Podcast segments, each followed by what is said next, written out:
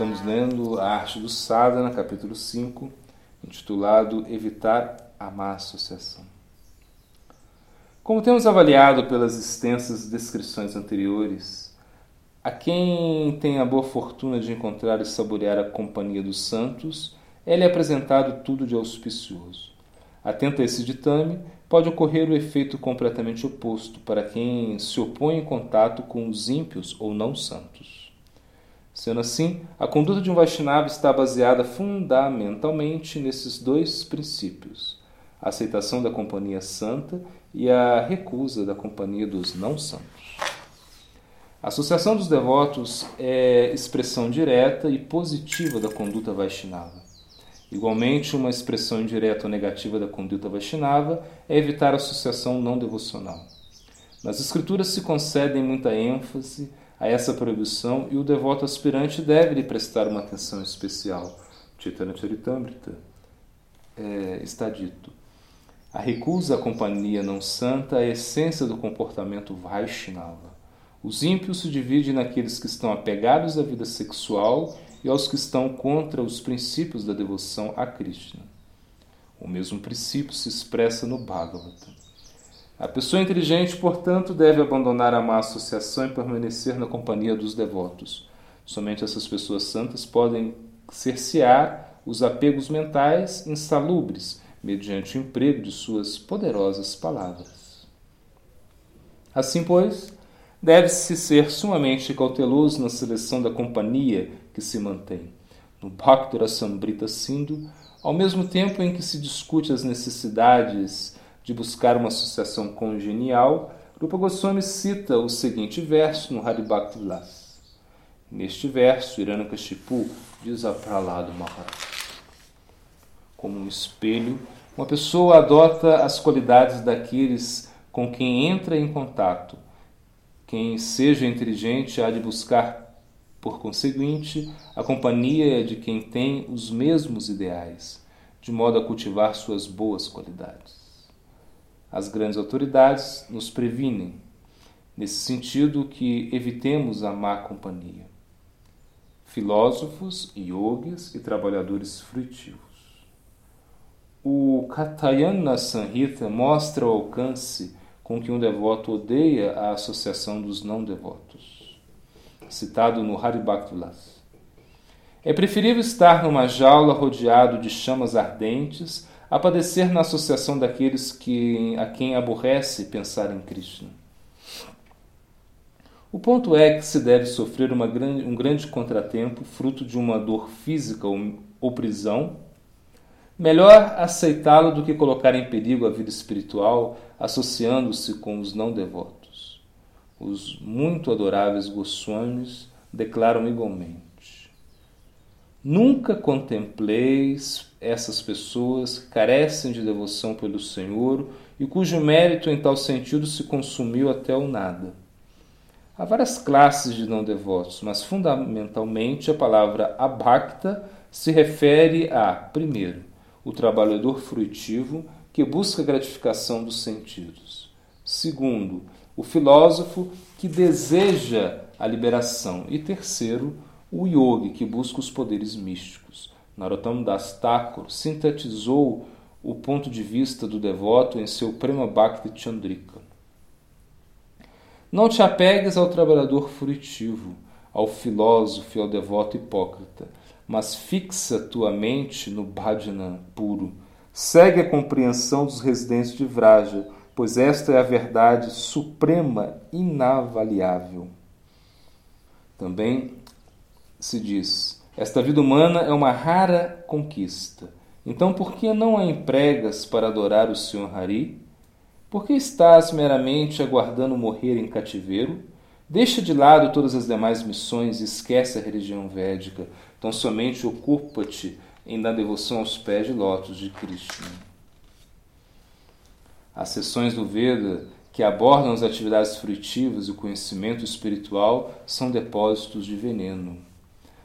Todo aquele que beba delas, pensando que contém o néctar dos deuses, está condenado a nascimentos reiterados em diversas espécies, onde ingerirão o inexprimível. A vida de tal pessoa é degradada.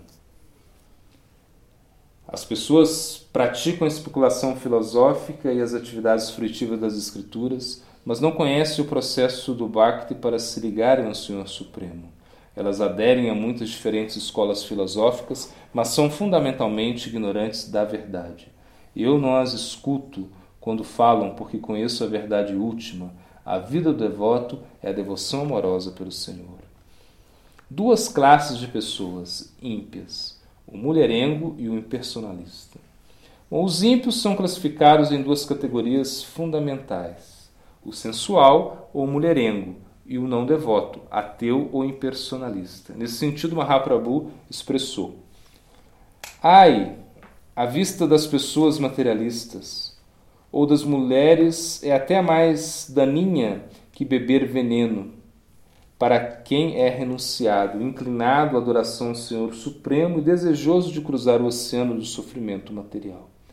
Nosso muito adorável Sila Prabhupada analisou esse princípio em termos gerais. Em seu Anulácia, o princípio único de conduta para o Vaishnava é a recusa da associação não Vaishnava. Não Vaishnava alude a duas classes de pessoas, a pessoa licenciosa e o não devoto. Os licenciosos são de dois tipos: os indivíduos legalmente casados, que estão excessivamente apegados à companhia de suas esposas, ou os apegados à atividade sexual ilícita. Os primeiros são legítimos, de acordo com as disposições do sistema Varnashrama Dharma, enquanto que os outros se ocupam em atividade sexual ilícita, que perturba o sistema Varnashrama e resulta em reações pecaminosas de nascimentos infernais. Qualquer um que se ocupe em atividades pecaminosas dentro do mundo material é absolutamente indigno de ser chamado Vaishnava. As três metas da vida humana, Dharma, Artha e Kama, estão todos relacionados estritamente com o comportamento não Vaishnava centrado no desfrute sexual. A quarta meta da vida, Moksha, não se baseia no desfrute sexual, mas dado que, que buscam a liberação são Mayavadis, os que negam a concepção de Deus pessoal são até mesmo piores que os adictos aos prazeres sexuais e, nesse sentido, consideram-se não Vaishnavas. Devem ser evitados. A companhia tanto do Mayavadi, que recusa tudo como uma ilusão, incluindo o nome, a forma e atividades da pessoa suprema, e do Maya Vilasi, que se satisfaz do mundo ilusório, tem um efeito negativo em nosso cultivo das qualidades Vaishnavas e na conquista do serviço devocional puro. O buscador da liberação Mayavadi recusa o gozo material para poder desfrutar da salvação e fazer uma, uma exibição de sua superioridade pessoal. O mulherengo é o representante de todos os hedonistas têm em comum seu esforço egoísta por buscar a satisfação dos seus sentidos pessoais. As metas alheias a Krishna dominam os seus atos. Suas vidas estão cheias de auto-engano e assim não são aceitáveis como servos de Krishna. No terceiro canto do Bhagavata, Kapiladeva descreve em maior detalhe a sua mãe Devahuti os efeitos negativos de se associar com os licenciosos. Deve-se evitar a todo custo a associação com essas lamentáveis criaturas que se, que se converteram em joguetes do sexo oposto. Eles carecem de paz, estão constantemente confusos e o seu conceito de ser está fragmentado.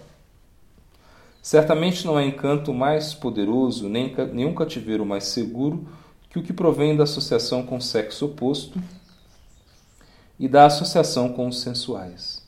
Conservando essa companhia, perdem-se as qualidades da veracidade, da limpeza, da misericórdia, da seriedade, da inteligência, da modéstia, da beleza, da reputação, do perdão, do controle da mente, dos sentidos e da boa fortuna.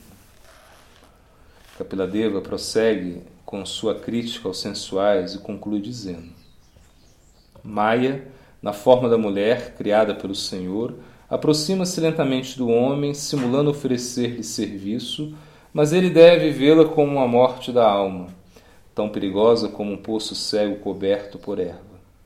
O Mayavani. O próprio Senhor Supremo Sri Krishna adotou o temperamento de um devoto e apareceu neste mundo como Sri Gauranga Mahaprabhu.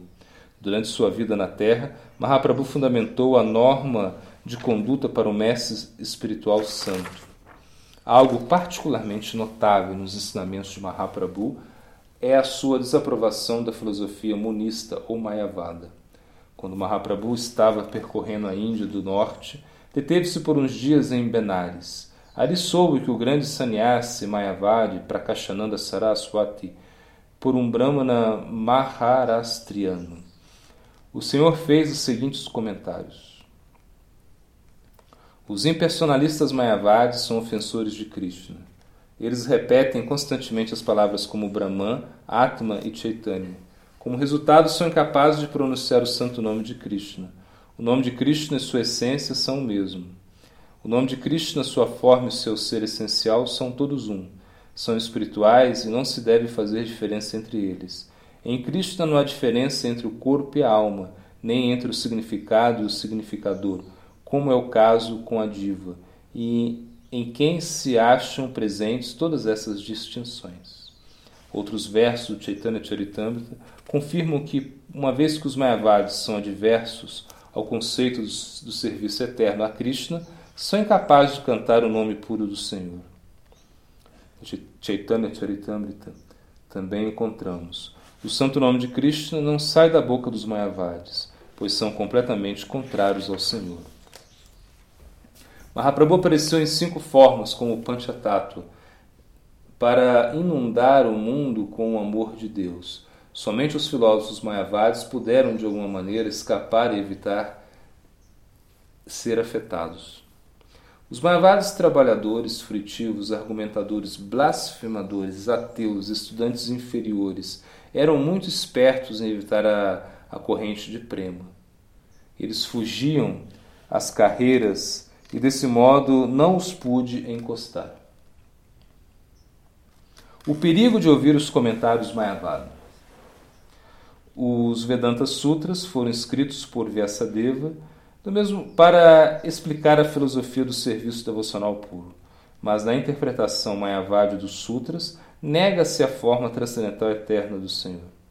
Além do mais, essa interpretação elimina a eterna distinção entre o indivíduo e as almas supremas, negando efetivamente a existência de uma relação eterna de serviço entre a alma individual infinitesimal e o Senhor Supremo.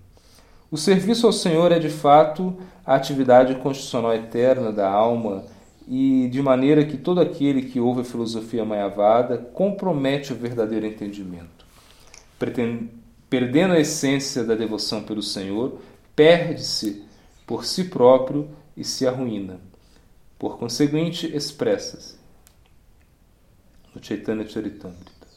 Vyasadeva escreveu os Vedanta Sutras para a salvação das entidades vivas, mas se elas ouvem a interpretação dos Mayavadis, arruinar-se-ão.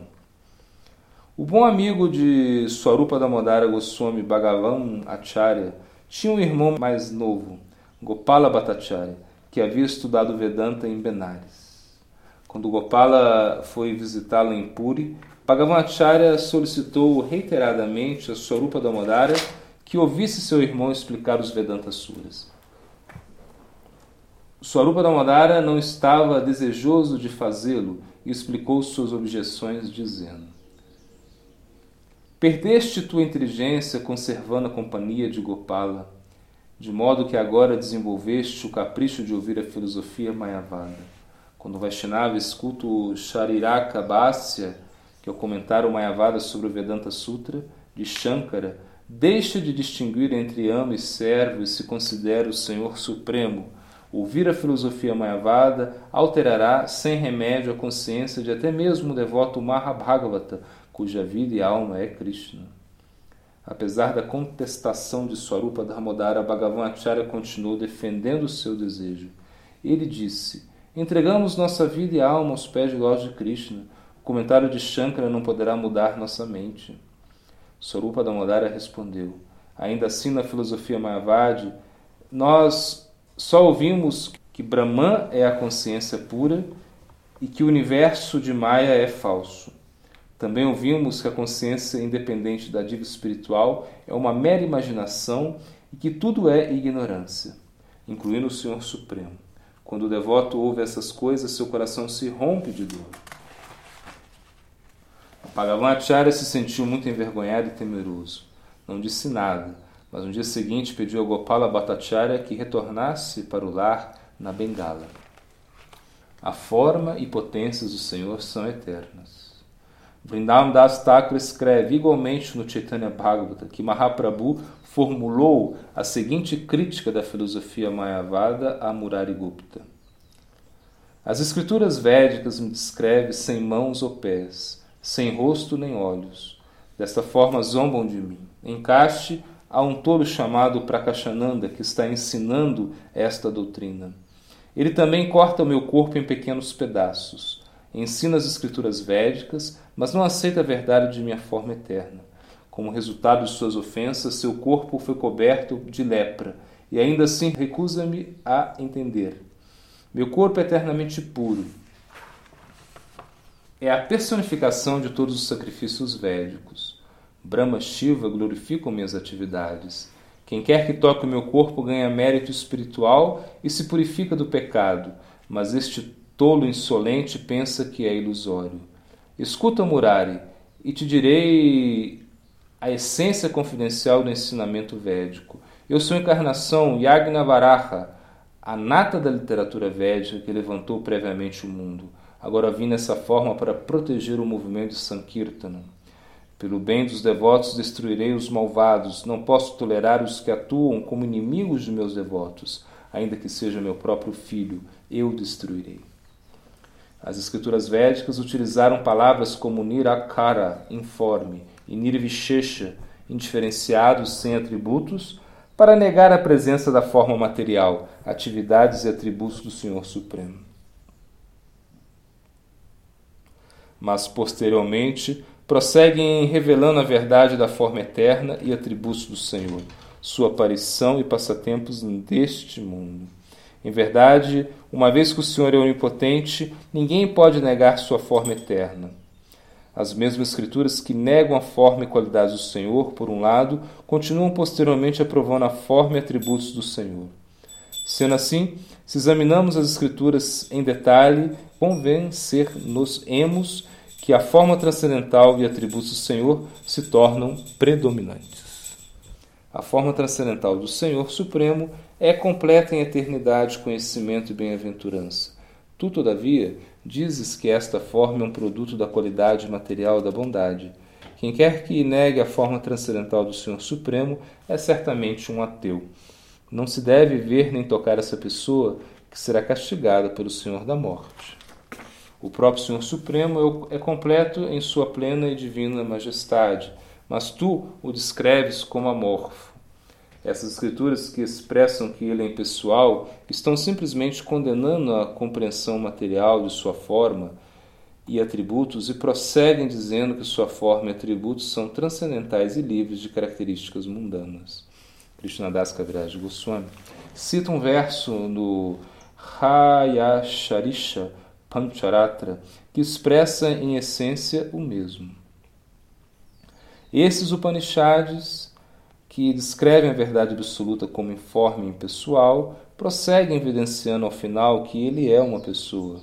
Com uma análise detida, pode-se observar que ainda que tantas descrições impessoais como pessoais do Senhor Supremo sejam válidas, a concepção pessoal é que, em definitiva, predomina nessas escrituras. O Taitriya Upanishad emprega os casos ablativo, instrumental e locativo para indicar as três classes de atributos presentes na pessoa suprema. O Brahman é isso do qual todas essas entidades vivas nascem. Pelo Brahman vivem e depois da morte entram no Brahman. Isso é o que deveis saber. A palavra Bahushyam, eu me converterei em muitos, encontradas tanto no Chandogya Upanishad como no Taitriya Upanishad, indicam que o Senhor Supremo teve o desejo de expandir suas energias na criação. As palavras Sa'aikshata, ele olhou a criação, encontradas no Aitareya Upanishad, indicam que o Senhor Supremo teve o desejo de criar e que estendeu seus poderes sobre a natureza material. Nesse sentido, enfatiza-se claramente sua existência antes da criação. A palavra Brahman é mencionada repetidas vezes em todos os Upanishads.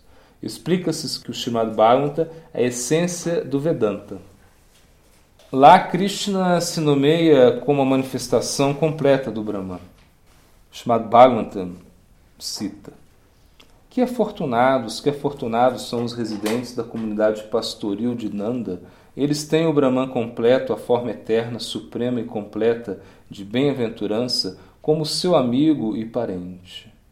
Numerosos versos dos Upanishads declaram que a verdade suprema não possui mãos ou pés materiais. O seguinte passo, todavia afirmam que ela se move por todas as partes. Aqui se oferece um exemplo de um verso semelhante no Swateshvatara Upanishad. Ele não tem mãos nem pés, todavia ele corre e segura todas as coisas. Ainda que ele não tenha olhos, ele vê, não tem ouvidos, mas ele ouve. Ele sabe tudo o que há que saber, mas ninguém o conhece. Ele é chamado grande pessoa original. Os Mayavadis rechaçam o significado direto de tais textos do Shruti estabelecem que a verdade suprema é impessoal, sobre o fundamento de uma interpretação indireta. Isso não altera o real significado pessoal destes textos. A compreensão concreta do Brahman é o Senhor Supremo Bhagavan, pleno de seis opulências e possuindo uma forma de bem-aventurança espiritual. As escrituras que declaram que ele é informe estão simplesmente expressando que ele não possui uma forma material. Os Mayavadis acrescentam que ele está inativo, ainda que sempre esteja ocupado em passatempos transcendentais deliciosos. Ele não possui nem sentidos nem atividades. Ninguém é igual ou superior a ele. Ele possui uma energia superior natural que se manifesta diversamente como conhecimento, força e ação. Suetashvatara Upanishad. O significado deste verso é que o Senhor Supremo não executa atividades materiais. Isso se deve que ele não possui uma forma material constituído de mãos, pés ou demais sentidos atuantes. Apesar de carecer de sentidos materiais, ele se ocupa na obra de suas diversões divinas. Ainda que situado em sua morada divina, além de toda ansiedade material, ele é onipenetrante. Ninguém pode se equiparar ao Senhor, que dizer de ser superior a ele? Ele é a Samordha. As potências transcendentais do Senhor Supremo lhe são naturais. Essas potências naturais são de três classes: Dhyana Shakti, o poder do conhecimento, Bala Shakti, o poder da força, Kriya Shakti, o poder da ação. Essas potências são para ou primárias. Essas energias são também conhecidas como, como os seguintes nomes: Chit Shakti ou Samvit Shakti, Sat Shakti ou Sandini Shakti, Ananda Shakti ou Ladini Shakti.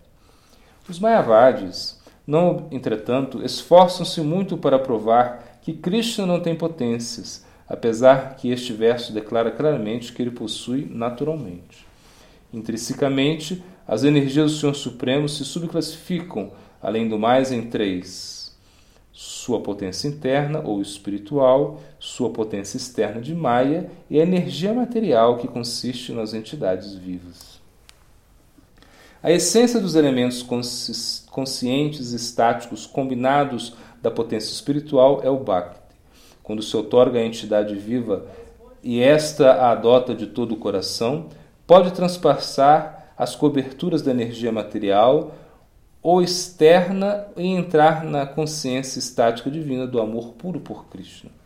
Esta grande conquista é a consequência da associação com os devotos puros. Em seguida, se estabelece na conduta normativa de tais pessoas santas. Rogo de Bhaktivinoda o associado eternamente liberado de Sri Chaitanya Mahaprabhu, Silabhak no Thakur, descreve a seguinte canção no seu Charanagat. Mas aqueles que estão confundidos pela promessa do desfrute sensual e dos impersonalistas mayavadis carecem de devoção, suas vidas não têm propósito. Ó Senhor, oro por não estar jamais sujeito à sua associação. Dos dois, todavia, é preferido estar com um sensual a estar com um Mayavadi, cuja companhia espero nunca estar sujeito. O sensual pode ser transformado pela associação de um devoto, cuja misericórdia, misericórdia pode facilmente trazê-lo a uma vida de devoção. Por outro lado, uma vez que a contaminação impersonalista tocou o coração de alguém, torna-se duro como uma pedra, com todo o maneirismo do argumento falso. O Mayavadi considera a devoção em si, o devoto e o objeto da devoção como manifestações temporais do mundo material. Amaldiçoou seu suposto serviço a Krishna.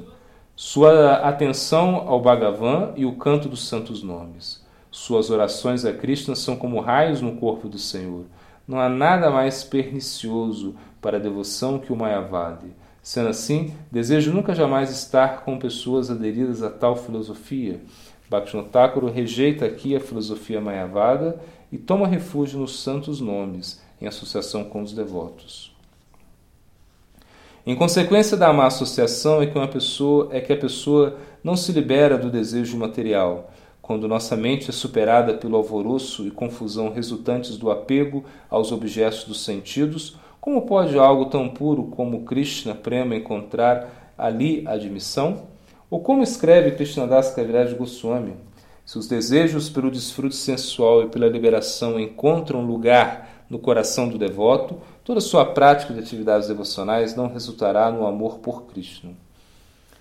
Entre as diversas práticas do serviço devocional, o canto dos santos nomes ocupa o lugar de honra.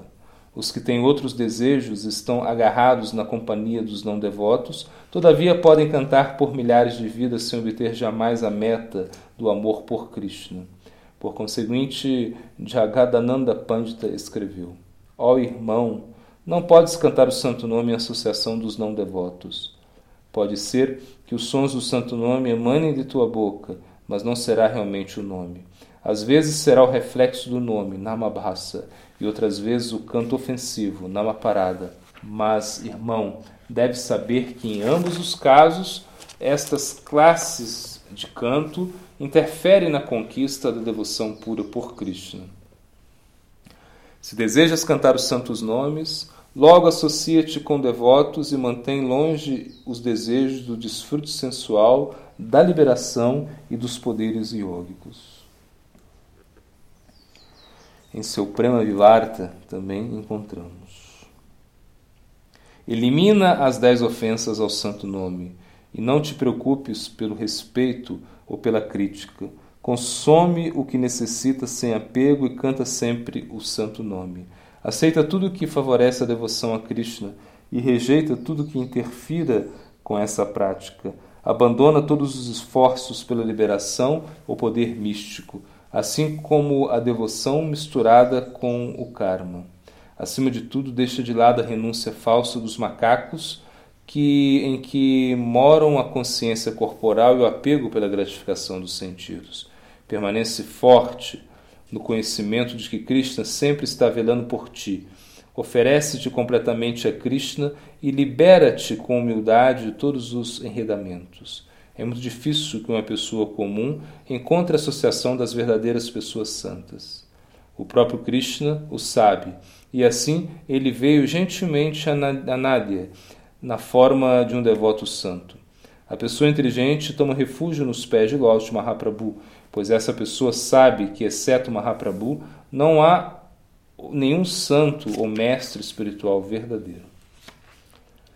A única forma de livrar-se da má associação é substituindo-a pela boa. Seja graças à bênção da associação devocional ou através da misericórdia do próprio Krishna, a pessoa se liberará da má associação resultante da luxúria, da ira e da cobiça e obterá o serviço devocional puro. Chamado Bhagavata também nos diz uma vez liberada da má associação, guardando a companhia dos santos, a pessoa inteligente se recusa a deixar de escutar as glórias do Senhor, que são tão prazerosas, ainda que se ouçam uma só vez. Sendo assim, chamado Bhagavatam também nos aconselha. A pessoa inteligente, portanto, deve abandonar toda má associação e se agarrar com força na companhia dos devotos. Esses santos são os únicos que, através de suas instruções, podem cercear nossos apegos mentais insalubres. Deve-se estar atento e evitar a associação do sexo oposto e dos não devotos, mas se a pessoa se conserva em boa companhia, os perigos do mundo desaparecem. Nesse sentido, Narottam Das canta em seu Prema Bhakti Chandrika que podes fazer a luxúria, a ira e a inveja ao praticante que possui a associação das pessoas santas?